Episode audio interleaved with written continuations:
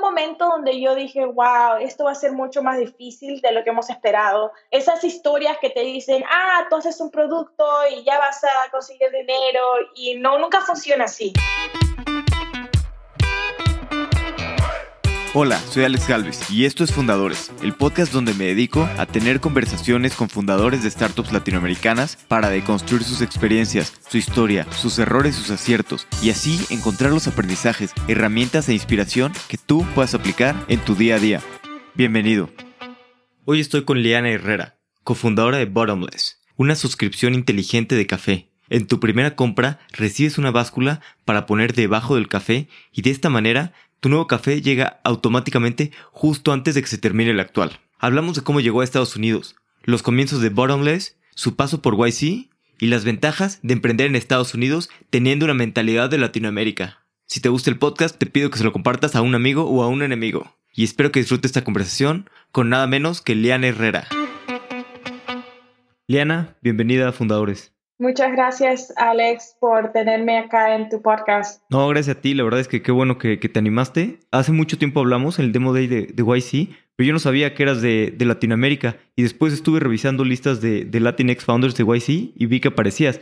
Pero yo dije, pues, no sé por qué, pues pensé que eras de Estados Unidos o algo así. Ya fue hasta, hasta después que vi que eres de Perú. Y me gustaría entender un poquito esa parte. ¿Por qué decidiste irte a Estados Unidos y mudarte hacia allá? Bueno, yo en Perú soy hija única de dos ingenieros y mi papá estudió en Connecticut su grado de ingeniero y después tuvo, you se fue, se fue a Perú y por toda mi vida, ah, es más, la historia de mi papá es un poco interesante. Él salió de la universidad, tenía una, una oferta de trabajo y en Estados Unidos este, para trabajar en la NASA, estaba todo súper bien y, tuvo que regresar a Perú porque su papá falleció y cuando trató de regresar nuevamente tuvo problemas con sus papeles. Entonces tuvo que él, nunca pudo regresar a Estados Unidos y bueno, obviamente ah, como el tiempo pasó, se casó, tuvo una hija y bueno, empezó a construir su vida en Perú. Pero una cosa que siempre yo aprendí desde muy pequeña es ese lamento que él tuvo de haber perdido esa oportunidad de haber podido estar acá.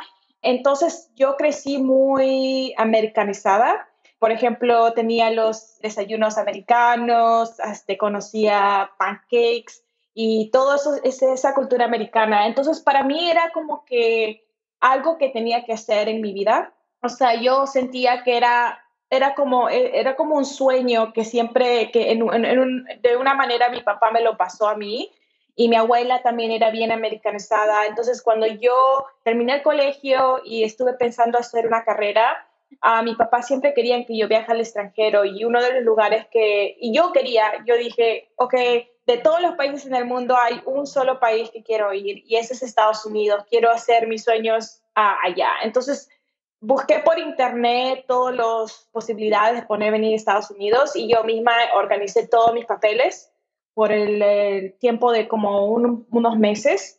Y dije, me voy, me voy a estudiar inglés, voy a vivir en Estados Unidos sola, voy a ir a estudiar inglés, no sabía nada de inglés en ese momento y dije, voy a hacerlo. Y cuando llegué a Estados Unidos, ahí es cuando dije, ese es donde quiero estar para siempre, nunca me voy a regresar. Pero era, es una historia de, de ¿cómo se llama? De, de, es un sueño roto de mi papá que de una manera se inculcó a mí durante mi vida y es algo que yo quería hacer, como si mi papá no lo pudo hacerlo, yo lo tengo que lograr. Sí, qué padre, qué padre que te hayas animado también pues, a estudiar, a ir y como sí, entiendo ese, ese sentimiento. Y cuando llegaste a Estados Unidos, ¿qué fueron las primeras cosas que notaste de, pues sí, a veces el choque cultural de, de Latinoamérica y Estados Unidos y este tipo de cosas? Bueno, lo primero que noté es que los restaurantes no tenían salsa picante y que, por ejemplo, en Perú, cuando tú vas a un restaurante, te encuentras cinco o seis salsas picantes y pues no tienes de repente con tu, lo que prefieres, ¿no? Pero acá no habían salsas picantes, el único salsa picante era el tabasco y ese era el, primer choque. El segundo choque era que la gente, al menos donde yo fui, era un lugar que era Kentucky, era un lugar donde no mucha gente caminaba en la ciudad y yo crecí en Lima, Perú. Lima es una ciudad muy densa, tiene un montón de gente y pues obviamente no todos tienen carro. El servicio público es muy bueno y es algo que yo no sabía esa diferencia. ¿Y por qué Kentucky? Ah, porque tenía una, ahí donde me dieron una beca para estudiar inglés. Ok, y luego vi que tuviste, pues digamos, trabajos pues, más tradicionales en Nike y en otros lugares, y también pues Kentucky, Portland y así, pues no son ciudades que se caractericen por todo este emprendimiento de tecnología y demás. ¿Cómo fue después que te empezaste a meter más en, pues, en, emprendimiento y, y en empresas tech y en toda esta parte? Es una buena historia. La verdad que yo no, nunca quise empezar una empresa es más, cuando yo era pequeña, mi mamá es empresaria, mi abuela es empresaria, vengo de una familia de empresarios y yo nunca, en, mi cabeza nunca dije, ah, voy a ser una empresaria. Pero yo estudié contabilidad y obviamente no hay nada más técnico en el términos de negocios que contabilidad, porque contabilidad es como que el centro de todos los negocios, ¿no? O sea, cuando tú analizas tu negocio, todo lo ves por eh, números, ¿verdad? Y los números vienen de algún lugar, todo es contabilidad. Entonces, estudié eso, empecé a hacer eh, implementaciones con compañías grandes. Fue una de esas cosas que naturalmente empecé a eh, entrar a tecnología, pero nunca quise empezar una empresa y estaba haciendo algo totalmente no relacionado con bottomless. Pero lo que me dio el deseo de empezar una empresa fue el problema que yo tenía con ese problema de siempre no tenía lo que yo quería en mi casa. O sea, siempre se me acababa el café, se me acababa la comida de mi gato, siempre tenía que estar corriendo a la tienda y pues en Perú tú tienes una tiendita en la esquina donde tú puedes ir y te compras tus cosas, pero acá, o sea, es todo un un ejercicio, tú tienes que ir a tu carro, tienes que manejar al shopping center y tienes que comprar todas tus cosas.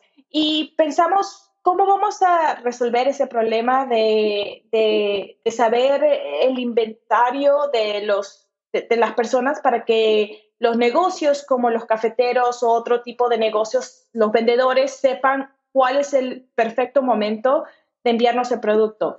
Y nosotros estamos completamente obsesionados con ese problema y nosotros dijimos, ok, la mejor manera de saber cuánto tienes de cada producto es saber el específico peso que cada producto tiene. Y con ese peso, obviamente, tú puedes hacer mucho, mucho machine learning, por ejemplo, ¿no? O tienes, puedes crear algoritmos, puedes crear un montón de cosas, pero lo esencial es tener la legibilidad de los pesos que tú tienes de un cierto producto. Entonces mi, mi, compañero Michael estaba pensando, hey, ¿por qué, no, ¿por qué no hacemos algo simple como una balanza? La balanza que puede medir cuánto tienes tú de cada producto en cada momento y puede utilizar algoritmos y tecnología adentro para poder decidir cuándo necesitas la siguiente orden. Entonces, de ese momento dijimos, ok, tenemos que hacer ese producto y cuando empezamos a hacerlo, lo empezamos a hacer, pero nunca fue un deseo de entrar a tecnología, es algo que, que solamente fue parte del, del proceso de querer resolver nuestro propio problema. Sí, no, y entiendo totalmente ese problema. Muchos de mis amigos, yo estoy de derecho, muchos de mis amigos son abogados y luego están trabajando todos hasta las 12 de la noche, hasta la 1 de la noche en todos los despachos y me acuerdo una vez que estábamos hablando y decían, un problema que teníamos muchos era que no teníamos tiempo para ir al súper. Y me acuerdo que alguien recomendó un súper que era 24 horas y era, ah, buenísimo, puedo ir el martes a la 1 de la mañana y está abierto. Porque como toda la semana trabajando nadie tenía tiempo de, ir al súper. Y pues justo aquí con, la escala eh, resuelves bastante este problema, ¿no? Que siempre tengas pues, tus productos, te lleguen y frescos. ¿Y cómo se conocieron tu co-founder y tú, Michael? Ah, nos conocimos en la universidad o sea, después que yo fui a Kentucky, dije, ok, ahora tengo que regresar a mi país o tengo que quedarme acá. Y obviamente no, no me iba a ir, entonces dije, me voy a quedar acá. Mi, mi papá tenía un amigo en Portland, entonces me dijo, ah, ¿por qué no te vas a Portland? Dicen que es un lugar muy bueno. Entonces llegué a Portland, era otro shock cultural después de haber estado en Kentucky.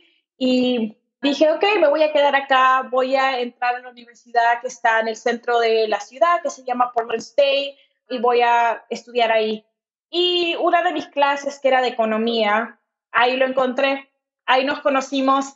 y desde el primer momento que nos conocimos, nuestra relación era bien basada en ideas y cómo solucionar problemas. O sea, no solamente solucionar nuestros problemas, pero solucionar. Íbamos a un restaurante que era muy bueno y en un momento u otro empezamos a hablar cómo podían em, em, eh, mejorar esto, que la, la, luz tiene que estar en otro lugar, que la mesa debe estar más allá.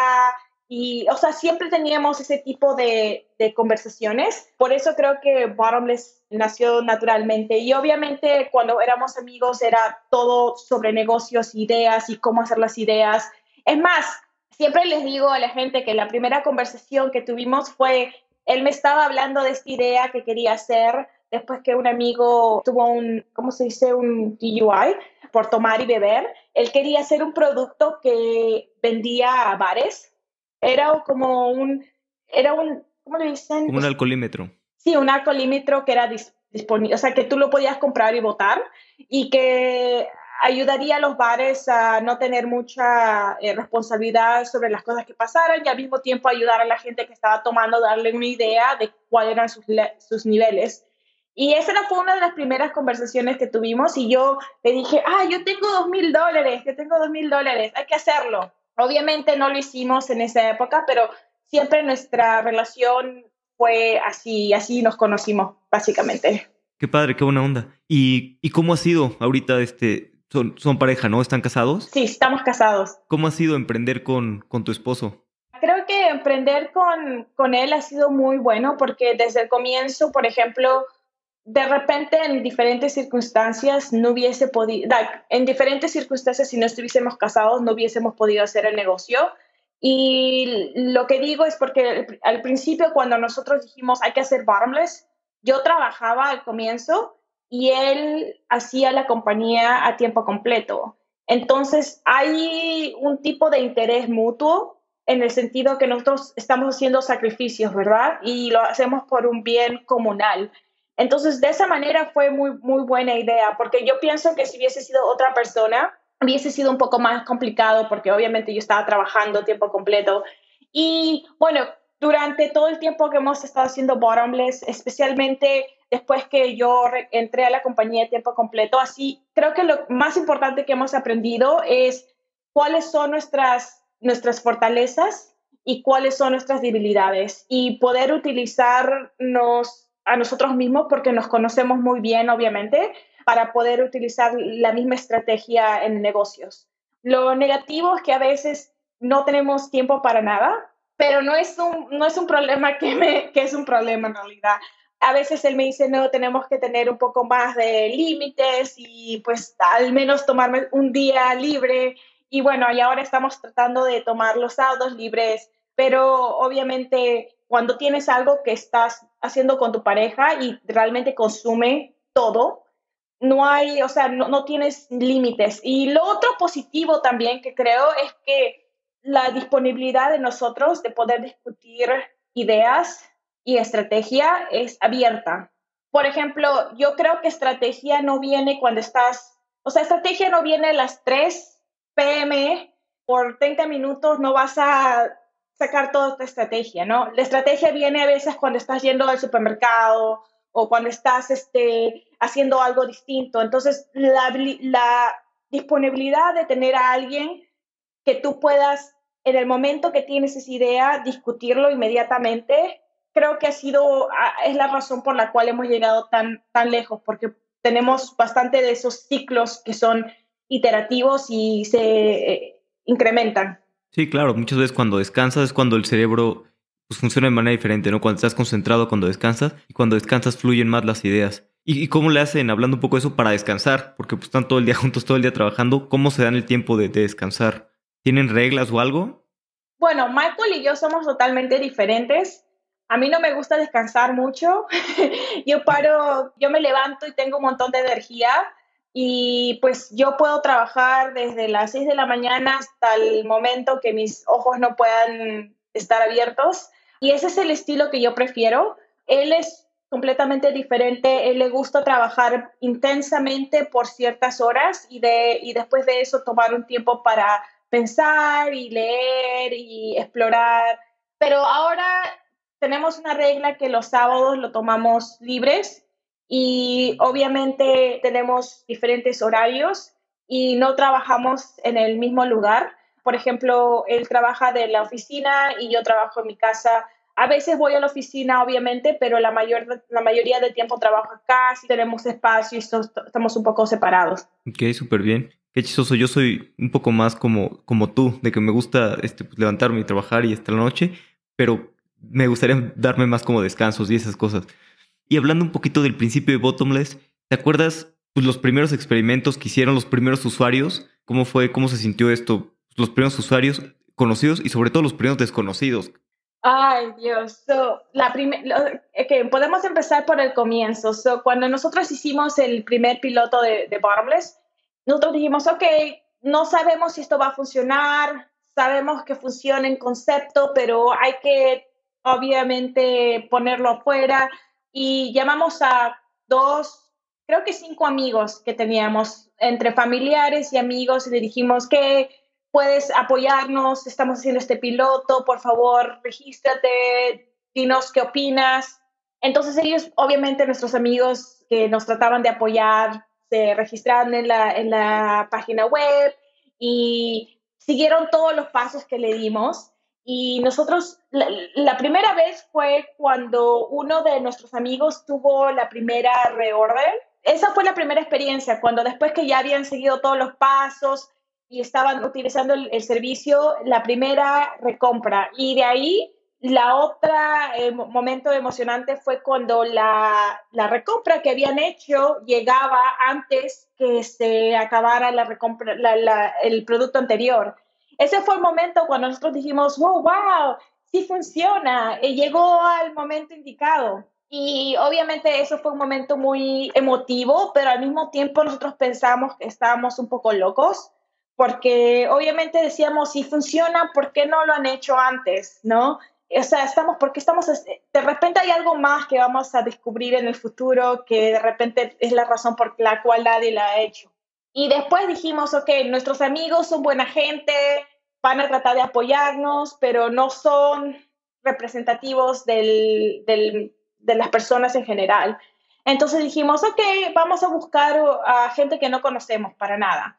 Pusimos una, una este, ¿cómo se llama? Publicidad en, en internet y pusimos una, una lista de, ¿cómo se llama?, para esperar, una lista de espera y pues empezamos a enviarle correos a la gente que estaban entrando sus correos electrónicos. Y pues, o sea, nuestra página web era horrible. Era la peor página web de que puedas pensar. Y para registrarte tenías que poner tu password como tres veces porque había un problema con la página web y la gente lo hacía. O sea, tuvimos, después de esos cinco usuarios, tuvimos 15 más y ellos solitos se registraron solos, hicieron todos los pasos solos, pusieron totalmente solos. Y ahí es donde nos fuimos, nos quedamos un poco sorprendidos porque tratamos de hablar con ellos y decirles, hey, dime, ¿tienes alguna pregunta? ¿Hay algo que no entiendes? estamos acá para ayudarte, porque obviamente nosotros tenemos que saber su opinión. Y todos nos decían, ah, es claro, lo, lo configuro con el Wi-Fi, lo pongo donde pongo mi café y de ahí recibo más café. Es simple, no tengo nada que, no tengo que hacer nada más. Y nosotros nos quedamos, ok, ya, estos 15 de repente suerte, de repente son gente muy buena gente, de repente nos están, les damos pena de repente, por eso están haciendo eso. Hay que, hay que buscar 60 más. Entonces buscamos 60 más y era lo mismo. Lo agarraban, lo, lo configuraban con Wi-Fi, ponían su café y así, simplemente así. Entonces, en un momento cuando, tú, cuando terminamos de recibir los, los segundos 15 personas que, que entramos, ahí es donde fue el momento que dijimos, ok, esto sí va a funcionar, esto sí, sí va a ser, esto, esto está funcionando y va a ser el futuro. Y ahí es donde tuvimos bastante eh, confianza y, deseo de seguir avanzando. Y después aquí, o sea, ya seguir avanzando. ¿Y qué, qué dijeron? Pues, ¿qué, ¿cuáles son los siguientes pasos? ¿Contratar gente, levantar inversión? ¿O, qué dijeron? ¿O, lo o seguían ustedes dos? Bueno, en ese momento era Michael, que estaba trabajando solo en esto y yo seguía trabajando en mi trabajo, pero obviamente lo estaba ayudando. Y después era, era decir, ok, ahora tenemos que crecer, pero necesitamos dinero porque obviamente yo no iba, o sea, tenía que trabajar para mantener el negocio o si no trabajaba, no había dinero y el negocio no existía. Entonces dije, ok, lo primero es que yo tengo que entrar al negocio a tiempo completo para, para movernos rápido, para hacer toda la manufacturía y necesitamos dinero. Entonces fuimos y dijimos, vamos a, tenemos 20 clientes, sabemos que está funcionando, los clientes están pagando dinero, estaban, algunos estaban pagando esta membresía.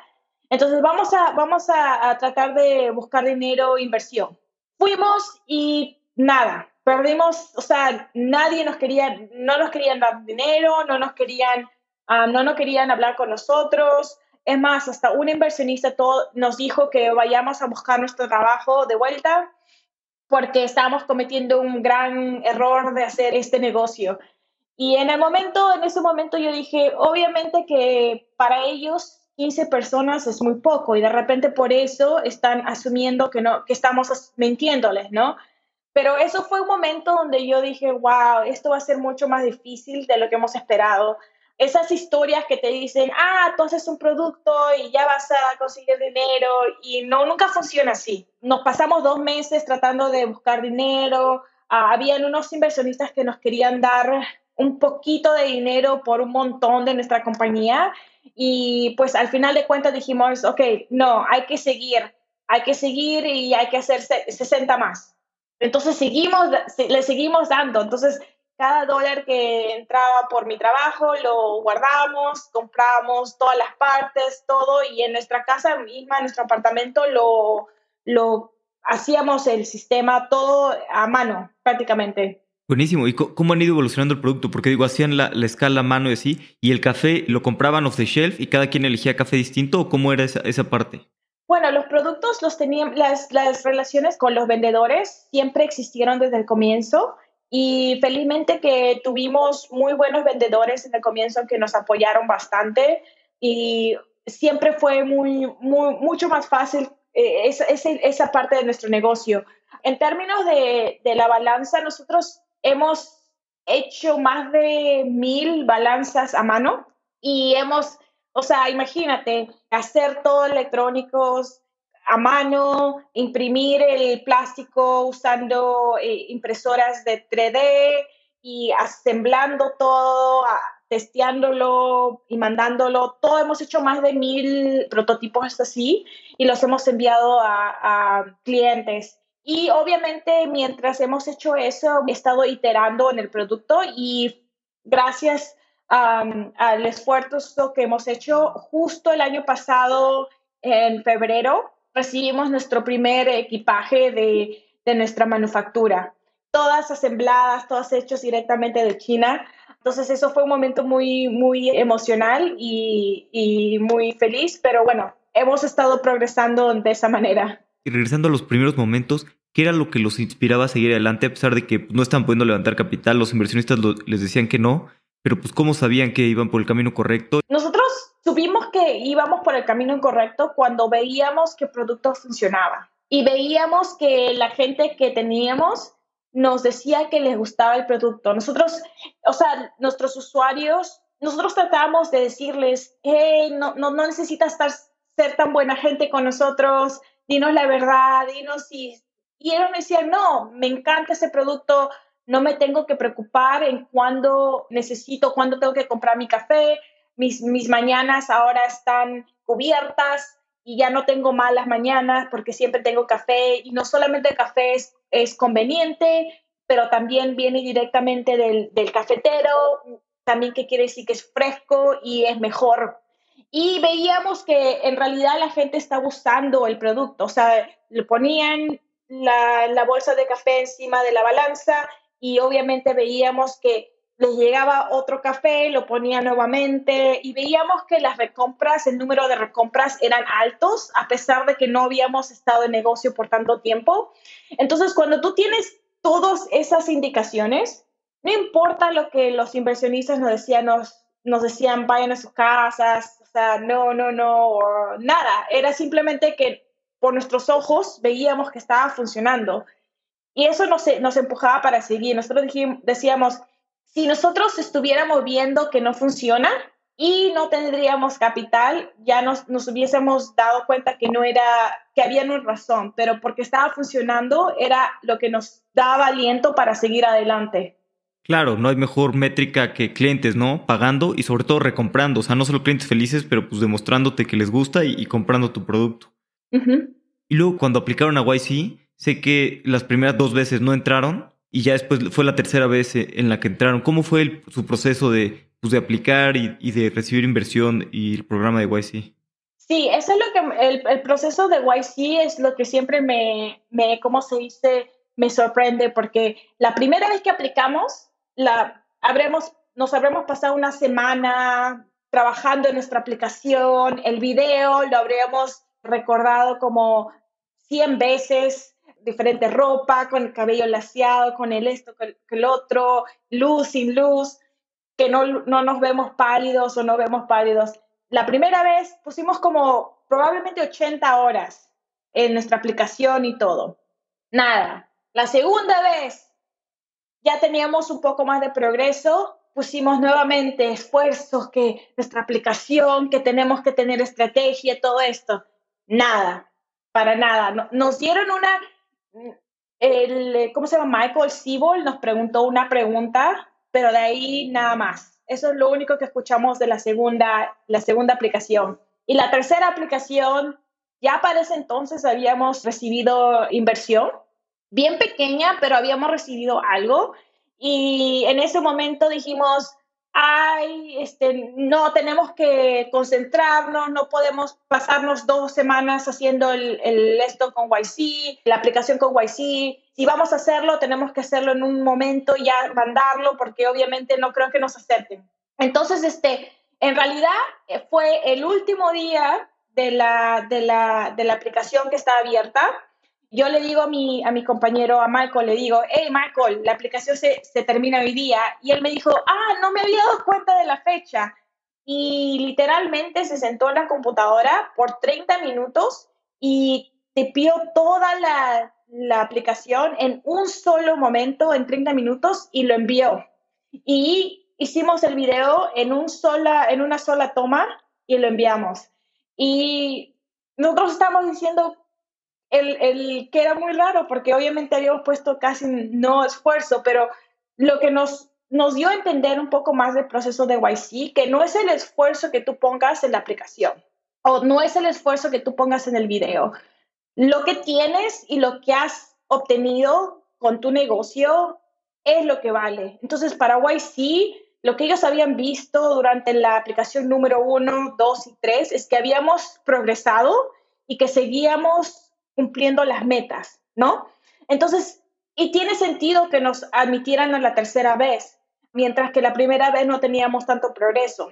La primera vez nos invitaron a una entrevista para, para irnos a, Mountain View y obviamente estamos súper emocionados, no podemos creer que tenemos una entrevista, nos preparamos, ese día de la entrevista nos fuimos a correr, hicimos, comimos nuestra comida, nuestras muy todo, meditamos y tuvimos una entrevista con cuatro panelistas. Fue uno de los momentos más intensos que he experimentado porque los partners de YC son recontra intensos. Te preguntan es como si te están tirando la bola de tenis, pero con preguntas. Y tú tienes que responder, o sea, tienes que agarrar las pelotas en el momento adecuado. Y fue una experiencia que fue casi de locos. O sea, fuimos a la entrevista, duró 10 minutos. Después de la entrevista nos hicieron más preguntas y de ahí nos fuimos.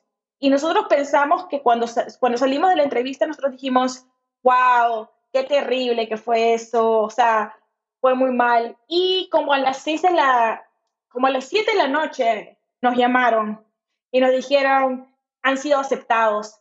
Y eso fue un momento, estamos en un hotel en, cerca de YC, nos pusimos a saltar encima de las camas, no sabíamos qué hacer porque era como un momento muy increíble. Claro, me, me imagino la emoción y todo. Y también, como tú dices, pues vas viendo tus métricas, ¿no? Y si tienes un buen producto y, sobre todo les gusta a tus clientes y sigues creciendo y sigues, como ellos dicen, no hay que ponerle energía, pues no en la aplicación, sino en, la empresa, en que crezca la startup y en hacer algo que a los usuarios les guste. Sí, exactamente. Por eso siempre cuando me preguntan, ¿cuál es tu eh, mensaje para los fundadores que quieren entrar a YC? Y les digo, no no pongas tus metas en lo que te va a llevar a YC, sino pon tus metas en lo que te va a llevar a, hacer un negocio más grande, más grande, más grande. Y YC lo va a reconocer y te va, te va a aceptar, porque obviamente estás demostrando eso. Entonces, siempre enfocarse en lo que estás haciendo es mucho más importante. Sí, de acuerdo. Entrar a YC no es, no es un objetivo, el objetivo es crecer tu, tu startup y pues eso va a hacer que, que te lleguen otras cosas. Y después, ya que pasa, bueno, ya en el programa de YC y así, ¿qué crees que fue pues, lo más importante que aprendieron? Lo más importante que aprendimos en el programa es que, primeramente, cuando tú pones un montón de gente tratando de tener, o sea, un montón de empresarios, o sea, de los mejores empresarios del, del batch o las aplicaciones, o los que están aceptados, los pones en un lugar y todas esas personas son súper competitivas, todas esas personas son súper trabajadoras, crea este ciclo por, o sea, no sé si tú has escuchado esa palabra que mi mamá me decía cuando era pequeña, dime con quién andas y te diré quién eres. Es algo igual, cuando tú estás en un lugar donde tú eres la, la persona que trabaja más intensamente, obviamente tú no empujas más alto porque obviamente tú crees que eres la más trabajadora, pero cuando estás en un lugar donde hay 200 personas que son tan trabajadoras como tú, de, un momento a otro te quedas pensando, de repente no soy tan trabajadora, entonces tienes que eh, mejorar.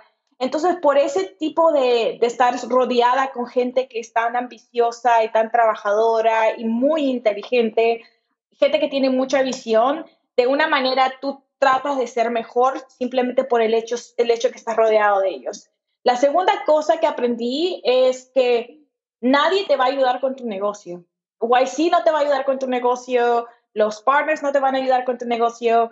Tú sabes lo que tu negocio necesita para crecer y lo que YC hace es darte la confidencia y la confianza de, de escuchar tu propio, tus propias ideas y tu propia intuición sobre tu negocio para empujar adelante. I think, creo que eso es lo, lo, lo, que más hemos aprendido de todos los fundadores que estaban ahí, es que una vez que entraban a YC se sentían un poco más seguros de lo que estaban pensando y de la estrategia que tenían.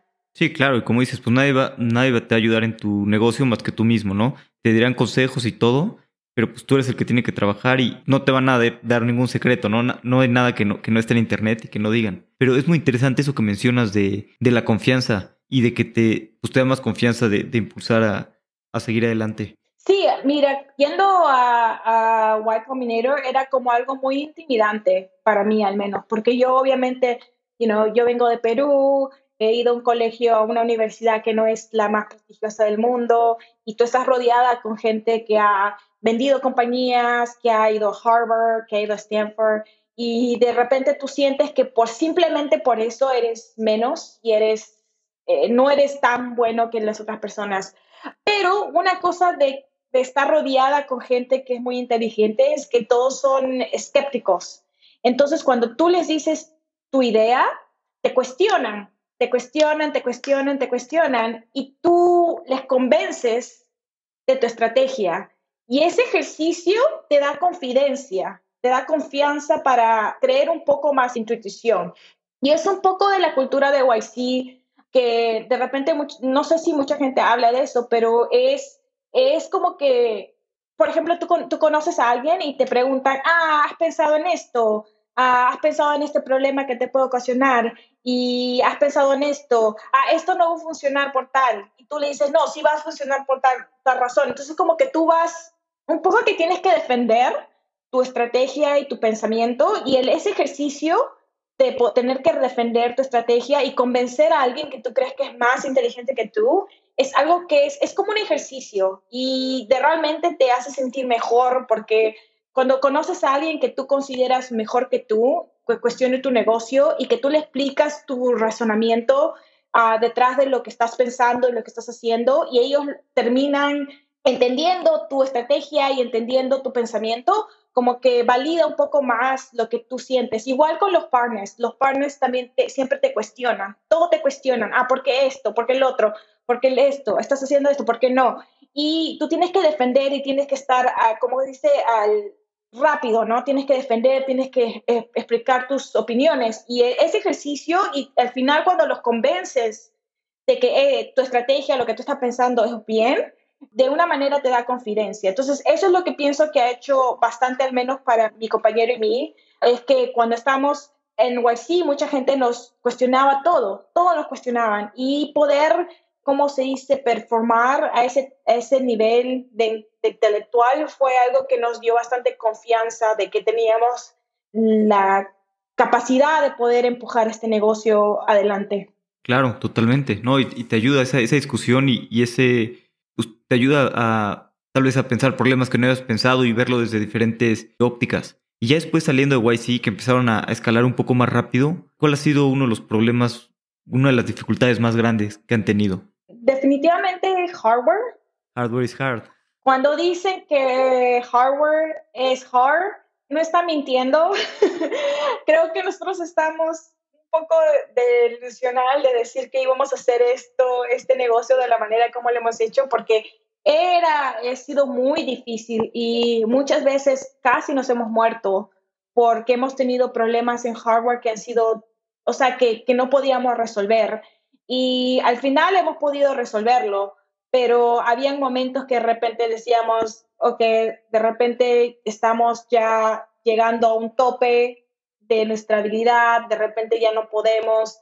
Contratamos a ingenieros que eran experimentados y tampoco lo podían resolver y como que nos decíamos, ok, si, si ellos no están resolviéndolo y nosotros no estamos resolviéndolo, ¿cómo se va a resolver?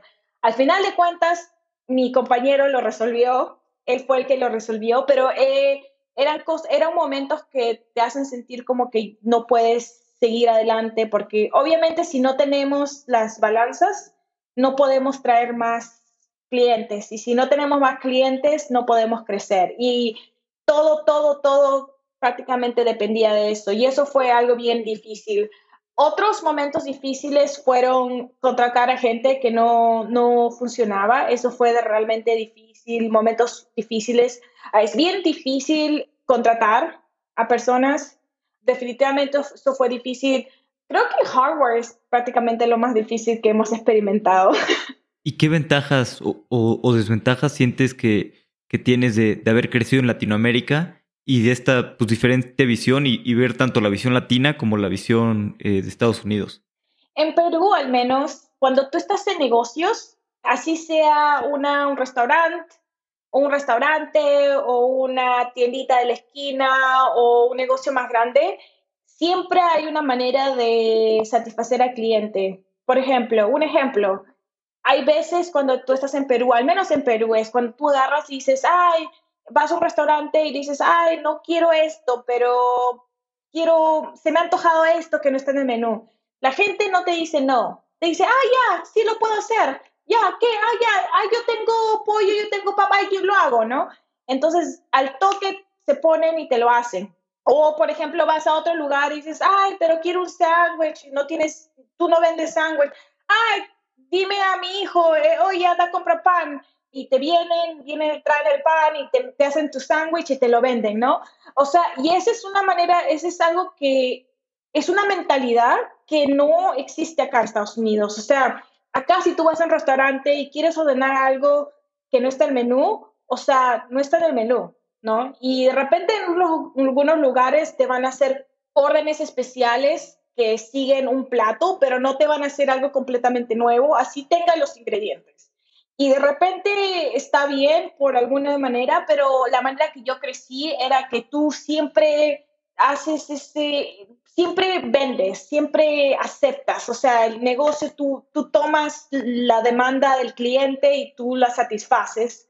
Y eso creo que es una cultura que viene de Latinoamérica, no solamente de Perú, pero de otros países también, donde si tú quieres algo, la gente siempre va y trata de dar, dar lo mejor que pueden para, para satisfacer tus gustos y satisfacer lo que tú quieres. Y esa es la manera que hemos hecho cómo has hecho Bottomless. Si yo me hubiese quedado sentada diciendo, el hardware es too difícil, no podemos hacerlo, ya no, no estaría donde estoy. En vez, yo dije, no, sí se puede, sí se puede, hay que hacerlo todo a mano, hay que, hay que imprimir el plástico, hay que hacerlo todo así y pues no, poquito a poquito vas avanzando. Entonces, esa mentalidad, yo quiero que la gente latina, especialmente los que están en Estados Unidos, puedan reconocer y si tú tienes esa mentalidad y estás en negocios, tú vas a ser muy, muy exitoso acá en los Estados Unidos, especialmente si quieres entrar en tecnología eh, o startups de tecnología. Buenísimo, me encanta. Y me encanta, sí, cómo, cómo ver cómo sí y no fijarte en las cosas que, pues en las dificultades. ¿Y qué sigue para Bottomless? ¿Qué quieren lograr en los siguientes dos años? Los siguientes dos años, nosotros queremos crecer al menos cinco veces este año. Nosotros somos un equipo de siete personas ahorita entonces queremos extender nuestro equipo. Estamos este, contratando para un montón de diferentes este, posiciones y nosotros somos una compañía internacional, tenemos gente en todas partes del mundo, también en la oficina de Seattle y obviamente eso es nuestro lo que queremos hacer es, es poder construir un equipo y poder mejorar nuestro producto mientras conseguimos las personas correctas. Perfecto. Vamos a pasar a, mi parte favorita, que es la serie de preguntas finales. Ya. Las preguntas son cortas, las respuestas no necesariamente deben de serlo. Ok. ¿Cuál es el libro que más has recomendado? No tengo ningún libro que he recomendado. Ah, no, me corrijo, me corrijo. Ah, es el uh, Shoe Dog. Ah, sí, está buenísimo. Ese libro e, es, creo que esa es otra inspiración para para Bottomless, porque si tú lees ese libro y tú te das cuenta que en esa época, cuando fundador estaba joven y estaba haciendo la empresa y no había esa, inversionistas como hay ahora, no había capital, él tenía que estar peleándose con los bancos por, por préstamos y sacarse préstamos tan grandes a su nombre y trabajando como, como contador al mismo tiempo es algo como que, wow, no se ve ahora esas historias mucho, especialmente para compañías que han crecido del nivel de Nike. Ese es mi, mi, ah, mi favorito, mi libro favorito. Pero no recomiendo muchos libros. Lo que a mí me gusta es que ahora en esta época de tecnología hay mucha gente que crea contenido que es mucho mejor que libros, porque hay muchos escritores que tienen blogs, y cómo se llama y pueden dar contenido muy, muy grande y es casi igual que los libros, ¿no? Sí, a veces los libros son muy largos, ¿no? Y un blog post largo pues, puede condensar las ideas. Y... ¿Cuál es tu hack favorito para ahorrar tiempo o para ser más productiva? Bloquear el tiempo que estoy haciendo algo. O sea, por ejemplo, cuando tengo una, una este, task o una, algo que hacer, hago una estimación de cuánto me toma y tengo que cloquearlo. Entonces yo cloqueo todo lo que hago todos los días y trato de obtener al menos ocho horas de trabajo coloquiado que no incluyen reuniones o, o, ¿cómo se llama?, haciendo otras cosas en mi computadora. Buenísimo. ¿Qué creencia o hábito has cambiado en los últimos cinco años que ha mejorado drásticamente tu vida? No tomo gaseosas o bebidas azucaradas especialmente, bueno, yo crecí tomando gaseosa todos los días y es algo que completamente no, ya no consumo nada de azúcar. O sea, he cortado el azúcar completamente de mi sistema y me siento más energética y me siento mucho mejor. Ah, lo otro que he hecho es correr. Corro al menos tres veces a la semana por al menos tres millas y es algo que ha cambiado mi vida completamente. ¿Hay algún punto de inflexión en tu vida que haya cambiado la forma en la que piensas? Es una buena pregunta. Sí, este año fue un momento donde me di cuenta que ya, que Bottomless era más que yo y que ya no podía hacer todo, que, que Bottomless y yo no éramos la misma entidad y darme cuenta que ahora, especialmente ahora, el momento de Bottomless es completamente diferente Ahora Bottomless tiene sus propios seguidores, sus propios fans y son los fans de Bottomless, no son mis fans, son los seguidores de Bottomless, no son mis seguidores. Y entender que yo como fundadora tampoco puedo hacer todo, es algo que realmente cambió mi opinión en cómo quiero trabajar con personas. Es algo que es bien difícil para mí. No soy muy social y no soy muy... no soy de una persona que tiene muchos amigos o que le gusta ir a fiestas ni nada por el estilo. Si yo tengo, soy introvertida, para ponerlo simple, y darme cuenta, y yo siempre pensaba, ah, bueno, yo soy así, si vamos a tener una compañía grande, ellos pueden trabajar con Michael y yo me estoy en mi esquina haciendo mis cosas, ¿no? Y siempre pensaba eso y creo que eso ponía una, un límite de desarrollo, al menos para mí, porque yo dije, así soy como soy y no puedo cambiar mi opinión pero darme cuenta que ese es un momento diferente, que ya no es compañía bien pequeña, sino que ahora tenemos que crecer y tratar de usar métodos y cosas para poder mejorar cómo me relaciono con gente socialmente, es algo que he cambiado mi opinión casi al 100%. Buenísimo, no, súper bien. Y creo que es importante también eso, ¿no? De darte cuenta de que, que tú no eres la empresa y, separar este, pues, el, el, founder de, de, la empresa. Y también, como dices, pues, hay ciertos niveles que, que también es importante pues, hacer cosas, ¿no? De entrevistas o no, sé, esas cosas, pues al final de cuentas ayudan a, a la empresa a crecer. Exactamente. Si te dieras un consejo a ti misma cuando tenías 15 años, ¿qué te gustaría decirte? No escuches a tu mamá cuando te decía que, que de la computadora. Mm. Cuando yo tenía 15 años, cuando, es más, cuando tenía, empecé empecé a, descubrir el Internet cuando tenía nueve años y empecé a hacer páginas web. Completamente me enseñé cómo hacerlo. estaba muy metida en la tecnología y cómo desarrollar el Internet. Ah, pero lastimosamente en Perú, durante esa época, había muchos rumores de que el Internet era lo peor que había pasado con el mundo, que la gente iba a ser adicta, que los niños van a tener exponerse a otros contenidos malos y obviamente mi mamá me prohibió a tocar la computadora cuando tenía, dijo, no, tú tienes que estudiar y no hay nada más que estudiar y no vas a tocar la computadora. Y me hubiese gustado tener alguna otra manera de empujar mis deseos, porque yo había hecho, para ese momento, para los 15 años, había hecho más de 100 100 páginas web de la que había jugado con, con el Dreamweaver en, ese, en esa época. Y tenía bastante interés y deseo de seguir continuando, pero obviamente cuando tú tienes alguien más con autoridad que te dice no tienes que hacer esto, me, me cambié la opinión. Pero si yo me vería, si tendría que dar un consejo a los 15 años, diría, sigue, trata de, de descubrir cómo lo puedes hacer, sigue empujando, vas a llegar a algún lado así. Totalmente. ¿Qué fundador o fundadora de Latinoamérica admiras? Bueno, admiro bastante a Alexandra. La admiro bastante. Es una, una mujer muy fuerte y muy inteligente y de verdad ha hecho un trabajo muy espectacular con, ah, con su compañía y realmente la admiro. Sí, totalmente. La verdad es que lo que están creando es, es impresionante. Liana, ¿dónde podemos saber más de ti, saber más de Bottomless? Sí, si desean uh, saber más de Bottomless, siempre pueden ir a bottomless.com o bottomless.com. Y si quieren uh, saber más de mí, escríbame un correo. Mi correo es liana, L-I-A-N-A, a, a bottomless.com. Buenísimo. Liana, muchas gracias por tu tiempo. El tiempo es lo más valioso que tenemos. Siempre podemos hacer más dinero, pero no más tiempo. Exactamente. Muy buena plática con Liana. Estoy seguro de que Bottomless nos va a dar mucho de qué hablar en los próximos años. Un concepto muy original e innovador. Si te gustó el episodio, recuerda compartírselo a una persona a la que le pueda gustar. Y escríbenos en Instagram tus aprendizajes, ya sean de este episodio o de los demás. Hasta la próxima.